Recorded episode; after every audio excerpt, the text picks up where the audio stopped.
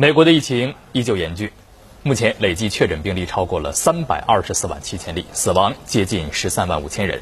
十一号，美国总统特朗普在一家军事医学中心公开露面的时候呢，终于戴上了口罩。这也是疫情在美爆发四个月来，特朗普首次在公共场合佩戴口罩。出发前，特朗普特地做了预告。下飞机时，他依旧如常，但走进医院时，已经戴上了一枚印有总统徽章的藏青色口罩。只不过，面对镜头，特朗普全程眉头紧锁。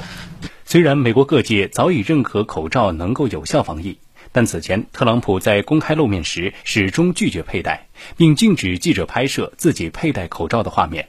他还曾借此挖苦民主党总统候选人拜登戴口罩看起来很虚弱。有消息人士透露，总统如此抗拒口罩，是担心将民众关注的重点从经济复苏转移到公共卫生危机。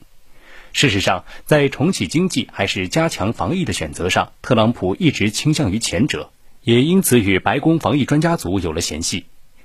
近日，更有传言称，白宫阻止美国传染病专家福奇接受电视采访。对此，福奇并没有直接回应，他只是表示自己总说实话，也不懂粉饰，可能这就是他最近不太出现在电视上的原因。他还称，已有一个多月没见过特朗普。